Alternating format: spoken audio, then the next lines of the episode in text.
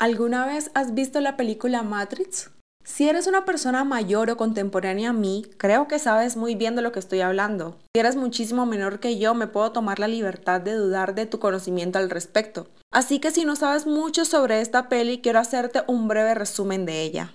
La película básicamente trata sobre un sujeto que estuvo gran parte de su vida intuyendo que había algo más allá de lo que vivía diariamente y que algo no encajaba en su día a día duda que fue confirmada por un mensaje recibido en su ordenador que decía, la Matrix te posee. Así que ante ese mensaje, este sujeto empieza una búsqueda desesperada por las respuestas a sus dudas afirmadas por ese mensaje, convirtiéndolo automáticamente en un enemigo para el sistema, creando una lucha de poderes con el único objetivo, asesinar a nuestro protagonista. Durante toda la trama de peleas y lucha de poderes por la verdad, nuestro protagonista se encuentra con una persona que tiene dicha respuesta, pero para obtenerla debe tomar una decisión que le cambiará la vida. Debe renunciar a su vida anterior y a todo lo que había conocido antes, y el símbolo de dicho proceso es aceptar tomar una píldora roja. En cambio, la píldora azul podría devolverlo a su mundo actual sin que aparentemente nada de lo que está sucediendo hubiera pasado. Nuestro protagonista acepta tomar la pastilla roja, olvidar su vida y todo lo que conoce para descubrir qué es Matrix. Quiero dejar hasta acá el spoiler de la película porque justo este es uno de los puntos de quiebre más icónicos, la escena de las dos pastillas. Quiero hacerte una pregunta. Si estuvieras en esa misma situación, ¿qué harías? ¿Escogerías la pastilla roja o la azul? En nuestro mundo ideal todos escogeríamos la pastilla roja porque conocemos el final de la historia, pero la realidad es otra. La gran mayoría de las veces escogemos la pastilla azul porque hace parte de lo que conocemos como normal, hace parte de lo que podemos controlar, o mejor dicho, de lo que creemos que podemos controlar. Día a día nos topamos con estas dos pastillas. En nuestra realidad no tienen literal esta forma, pero están allí presentes en forma de decisiones. Cuando despertamos, escogemos entre levantarnos de la cama apenas suene la alarma o quedarnos cinco minutos más y apagarla. A la hora de la comida, escogemos entre preparar algo en casa o pedir a domicilio. Si nos invitan a algo, escogemos entre aceptar o negar. Y solo justo al final del día, cuando ya nos hemos liberado de, de todos los afanes, es que podemos saber si las pastillas tomadas durante el día nos dieron algún tipo de bienestar, que por lo general se representa en la calidad de nuestro sueño. Y no me refiero al acto de dormir, me refiero a la sensación de paz que puedes experimentar en tu interior cuando ya se ha ocultado el sol. Durante varios años en mi vida me vi varias veces frente a estas dos pastillas. La gran mayoría de las veces que estaba frente a estas me iba por la azul. Por X o Y razón, la roja me daba mucho temor, me daba temor salir de mi zona de confort, y cuando milagrosamente escogía la roja, mi corazón seguía con la azul. Encuentro con amigos, planes divertidos, cosas que harían que mi vida fuera significativa. Quisiera decirte lo contrario, pero no sería honesto ni conmigo ni contigo. No sería un verdadero amigo. Muchas veces preferí la pastilla azul manteniéndome en la burbuja sin que aparentemente nada de lo que estaba sucediendo en ese momento podría llegar a pasar, por miedo a renunciar a mi vida anterior y a todo lo que había conocido antes, que era lo que implicaba la pastilla roja. Si eres de los que le pone títulos a los mensajes, quiero que le pongas como título a esta conversación dos caminos. Deuteronomio 30:19 dice, Hoy te he dado a elegir entre la vida y la muerte, entre bendiciones y maldiciones. Ahora pongo al cielo y a la tierra como testigos de la decisión que tomes. Ay, si eligieras la vida, para que tú y tus descendientes puedan vivir. Si a este punto del año te has dado cuenta que en toda tu vida o la gran mayoría de ella has tomado malas decisiones, quiero que sepas que no eres el único y que el tomar malas decisiones es tan antiguo como en el principio y que si aún estás vivo y estás respirando como yo, es porque Jesús ya eligió la pastilla roja por ti, que en este caso es la vida las bendiciones y puso al cielo de testigo del gran acto que hizo por amor a ti pero ahora te toca seguir a ti. No para pagar una deuda, sino para que sigas disfrutando de una vida plena que Él te regaló al morir en la cruz. Esta vez no quiero darte claves o tips. Esta vez quiero que sea diferente, para que al escoger elijamos siempre la vida. Quiero contarte tres historias que te llevarán a conocer y comprender estos caminos, para que cuando estés frente a tus caminos elijas tu verdadero camino. Así que acaba la primera. Al atardecer, Jesús dijo a sus discípulos, crucemos al otro lado del lago. Así que dejaron las multitudes y salieron con Jesús en la barca, aunque otras barcas lo siguieron. Pronto se desató una tormenta feroz y olas violentas entraban en la barca, la cual empezó a llenarse de agua. Jesús estaba dormido en la parte posterior de la barca, con la cabeza recostada en una almohada. Los discípulos lo despertaron. Maestro, ¿no te importa que nos ahoguemos? gritaron. Cuando Jesús se despertó, reprendió al viento y dijo a las olas, Silencio, cálmense. De repente, el viento se detuvo y hubo una gran calma. Luego él les preguntó, ¿por qué tienen miedo? ¿Todavía no tienen fe? Todo entra por los ojos. Es una frase que todos conocemos. Los ojos son la primera puerta a toda experiencia. Es un órgano bastante poderoso, sensible e ingenuo al momento de tomar decisiones. A mí todo me entra por los ojos. Siempre al hacer una elección lo primero que pienso es cómo se va a ver o cómo se me va a ver. Y creo con mucha fuerza que también es una de las cosas en la que primero piensas. Y es que es en la fijación de nuestra mirada en donde ponemos nuestra atención. Y donde ponemos nuestra atención, ponemos nuestra energía, como la expresa Claudia Boshi. Con esto quiero darte el primer consejo. Elegir la vida es mucho más simple de lo que te imaginas. Hay cosas en la vida que no necesitan tanta energía. Jesús estaba con los discípulos en la barca y de repente se desata una gran tormenta. Los discípulos están frente a dos escenas completamente diferentes, la una de la otra en una misma barca. Por un lado, hay una tormenta feroz y olas violentas. Ven cómo la barca se llena de agua y por el otro lado está Jesús dormido, con la cabeza recostada en una almohada. Ninguna escena se parece a la otra y pareciera que la escena de Jesús fuera un mal chiste ante la gran tormenta. Sin embargo, las dos escenas están frente a sus ojos. Es obvio que no estás montado literal en una barca, pero puedes ponerle otro nombre. Hogar, empleo, proyecto, familia. Y puede que en este momento todo esté perfecto. Sin embargo, puede cambiar en cualquier momento. Y no porque hayas hecho algo malo o bueno. Suceden porque simplemente estás viviendo. Y amigo, eso hace parte del juego. Cuando las cosas no funcionan de la manera en la que esperas, te desesperas. Y te ves enfrente de dos cuadros, un caos y Jesús durmiendo al otro lado. Pero Jesús durmiendo en medio del desastre simplemente quiere mandarte un mensaje. Y es que no desgastes tu mirada y energía en el desastre, porque cuando le das más atención de lo que se merece, lo haces más complicado y toda tu energía se la estás entregando. Y él no está diciendo que no debemos preocuparnos por esos momentos de caos, simplemente está tratando de ayudarnos a entender qué es lo que en realidad importa. Otro consejo que quiero darte es que elegir la vida requiere no olvidar quién te invitó a vivirla.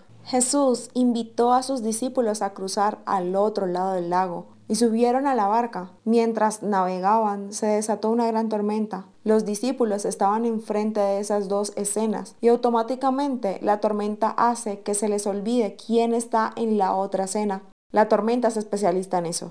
Es especialista en hacer tanto ruido y drama solo para robarse toda nuestra atención y borrarnos el cassette al momento de tomar una decisión, provocando que se nos olvide quién fue el que nos hizo la invitación, quién es la persona que nos invitó. A los discípulos se les olvidó quién era Jesús por estar prestando atención a la tormenta. Al principio de esta conversación te había comentado que muchas veces me decidí por la pastillita azul en vez de la roja, en muchas oportunidades que se me presentaron de elegir y disfrutar la vida. Recuerdo que muchos de esos fue con mi mejor amiga. Para ese entonces tenía una relación bastante conflictiva con la comida y en varias ocasiones ella me invitaba a planes y actividades que si no estaban directamente ligados con comer, en algún momento lo íbamos a hacer. Cine, caminar, un café, cualquier plan porque ella ama comer y simplemente le decía que no. Porque al momento de tomar una decisión mi temor era más fuerte que mi relación con ella. Mi atención se enfocaba tanto en ese supuesto plato que quien era el que estaba a mi lado. Cuando se te olvida quién te está invitando, siempre creerás que van a hacerte daño y en realidad es todo lo contrario. Los discípulos al ver la tormenta fueron a Jesús y le dijeron, Maestro, ¿no te importa que nos ahoguemos? Respuestas como estas son las que llegan a nuestra mente cuando permitimos que la tormenta se robe nuestra atención. Así que por favor, no quites tu mirada de quién te está haciendo la invitación, porque solo así sabrás qué decisión vas a tomar.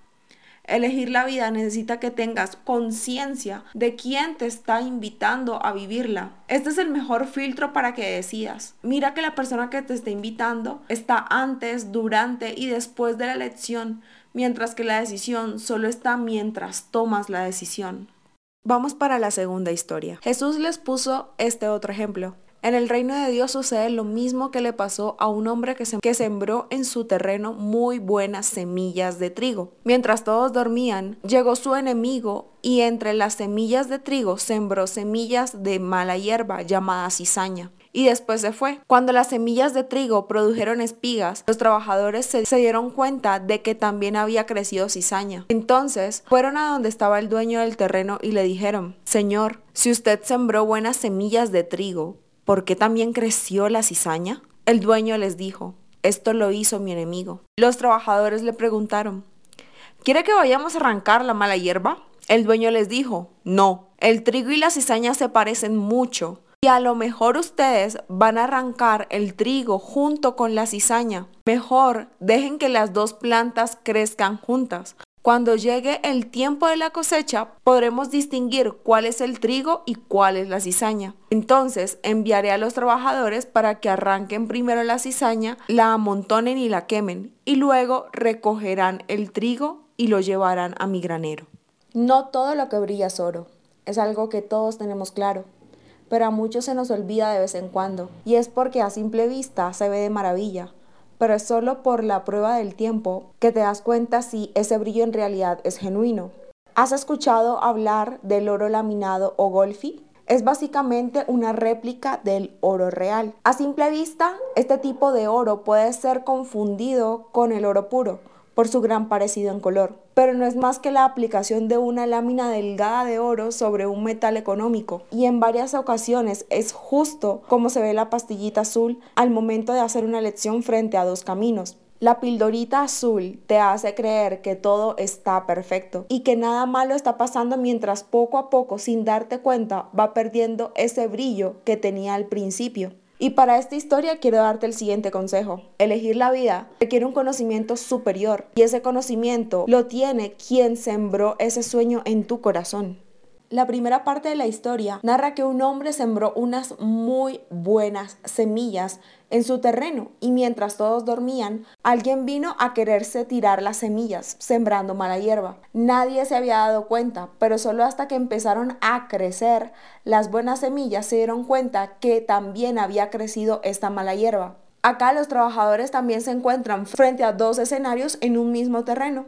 Por un lado ven cómo crecen las semillas de trigo y al otro lado ven cómo crece la mala hierba. Al darse cuenta, los trabajadores le preguntaron al dueño del terreno si todo estaba bien, por qué había sucedido eso. Y a menudo nos encontramos enfrente de estas situaciones en nuestro terreno llamado vida. Muchas veces cuando queremos hacer un cambio o sembrar algo, quizás un cambio de hábitos más saludables o pasar a ser un empresario y empezamos a sembrar, y al comienzo todo va normal, parece que todo va fenomenal. A medida que vamos avanzando nos damos cuenta que aunque está funcionando, es un resultado un poco diferente al que se estaba esperando. Nos preguntamos, ¿qué está pasando? Y nos frustramos poniéndonos justo enfrente de estos dos caminos al ver el resultado.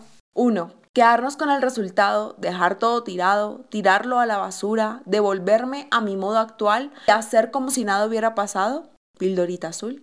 2 presentar tu caso a una persona con un conocimiento superior en el campo en el que estás transitando para que te explique por qué está pasando lo que está pasando? Somos bastante impacientes y queremos que todo dé resultados rápido. Y más en esta época donde parece que el tiempo no corre sino que vuela. Recuerda que una respuesta rápida no siempre es una respuesta eficiente, pero una respuesta eficiente siempre es una respuesta consciente y la conciencia necesita algo de paciencia y una voz experta. Mi segundo consejo va ligado al primero y es que elegir la vida requiere tener una conciencia limpia y para llegar a ella se requiere algo de paciencia. En la segunda parte de la historia los trabajadores le preguntan al dueño del terreno si arrancan la mala hierba y el dueño les dice que no, porque el trigo y la se parecen mucho y si se apresuran pueden arrancar el trigo junto con la mala hierba. En otras palabras, si se apresuran a actuar sin pensar, pueden ocasionar un daño más grande del que ya está.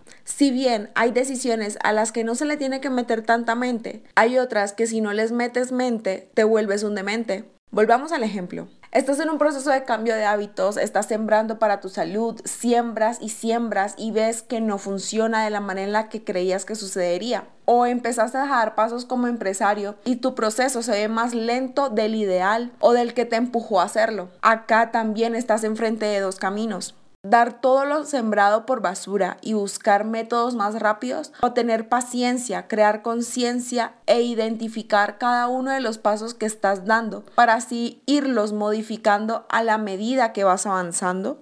Proverbios 19.2 dice, no es bueno actuar sin pensar. La prisa es madre del error. Recuerda que no todo lo que brilla es oro. ¿Por qué elegir oro golfi en vez de oro macizo? Y puede que haya muchas alternativas más rápidas y efectivas, pero a la final no van a dar fruto a tu vida. Las elecciones rápidas, express, aunque en apariencia parezcan perfectas, poco a poco va destruyendo tu esencia, porque no hay una conciencia. Pero las elecciones con paciencia, aunque al comienzo no se vean como se esperan, producen efectos eternos, porque solo la vida se mantiene a través del tiempo y lo que aparenta ser y lo que aparenta ser vida a la larga se marchita. Nuestra tercera historia es la siguiente. En el reino de Dios pasará lo mismo que sucedió cierta vez, cuando un hombre decidió irse de viaje. Llamó a sus empleados y les encargó su dinero. El hombre sabía muy bien lo que cada uno podía hacer. Por eso, a uno de ellos le, le entregó cinco mil monedas, a otro dos mil y a otro mil. Luego se fue de viaje. El empleado que había recibido 5 mil monedas hizo negocios con ella y logró ganar otras 5 mil. El que recibió 2 mil monedas ganó otras 2 mil, pero el que recibió mil monedas fue y las escondió bajo la tierra. Mucho tiempo después, el hombre que se había ido de viaje regresó y quiso arreglar cuentas con sus empleados. Llegó el que había recibido cinco mil monedas y se las entregó junto con otras cinco mil y le dijo, Señor, usted me dio cinco mil monedas, aquí tiene otras cinco mil que yo gané. El hombre le dijo, excelente, eres un empleado muy bueno y se puede confiar en ti. Ya que cuidaste bien lo poco que te di, ahora voy a entregarte cosas más importantes. Vamos a celebrarlo. Después llegó el empleado que había recibido dos mil monedas y le dijo, Señor, usted me dio dos mil monedas y aquí tiene otras dos mil que yo gané. El hombre le contestó, Excelente, eres un buen empleado y se puede confiar en ti.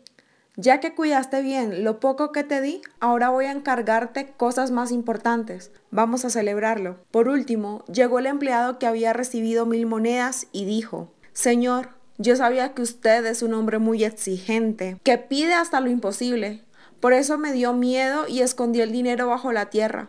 Aquí le devuelvo exactamente sus mil monedas. El hombre le respondió, eres un empleado malo y perezoso. Si sabías que soy muy exigente, ¿por, qué no llevaste el dinero al banco? Así al volver yo recibiría el dinero que te di más los intereses. Entonces el hombre dijo a sus ayudantes, quítenle a este las mil monedas y dénselas al que tiene diez mil, porque al que tiene mucho se le dará más y le sobrará. Pero al que no tiene nada, hasta lo poco que tiene se le quitará. Y a este empleado inútil, échenlo fuera a la oscuridad. Allí tendrá tanto miedo que llorará y le rechinarán de terror los dientes. ¿Para ti qué es identidad? ¿Tienes claro su significado o se te dificulta un poco explicarlo?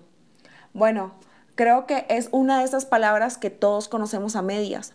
Al igual que tú, soy de esas personas que sabe, no sabe cuál es el significado de la palabra identidad Así que la puse en Google y la definió como el conjunto de rasgos o características de una persona o cosa que permiten distinguirla de otras y como la conciencia y como la conciencia que tiene una persona respecto de sí misma y que la convierte en alguien distinto a otras. Este ha sido uno de los temas que más me ha envuelto en el año y el saber quién soy ha sido algo que ha transformado cada uno de mis pasos. ¿Por qué estoy hablando de identidad? porque creo que es la herramienta más importante que debemos tener al momento de estar enfrente de dos caminos. Me gusta mucho esta última historia porque es de esas historias que te sabes de memoria. Todas las tres historias las leí nuevamente con mi mamá, pero esta historia llamó mi atención de una manera poco convencional, fijando mi mirada en la importancia de la identidad. Así que aquí va mi primer consejo. Elegir la vida requiere que te conozcas y creas en ti.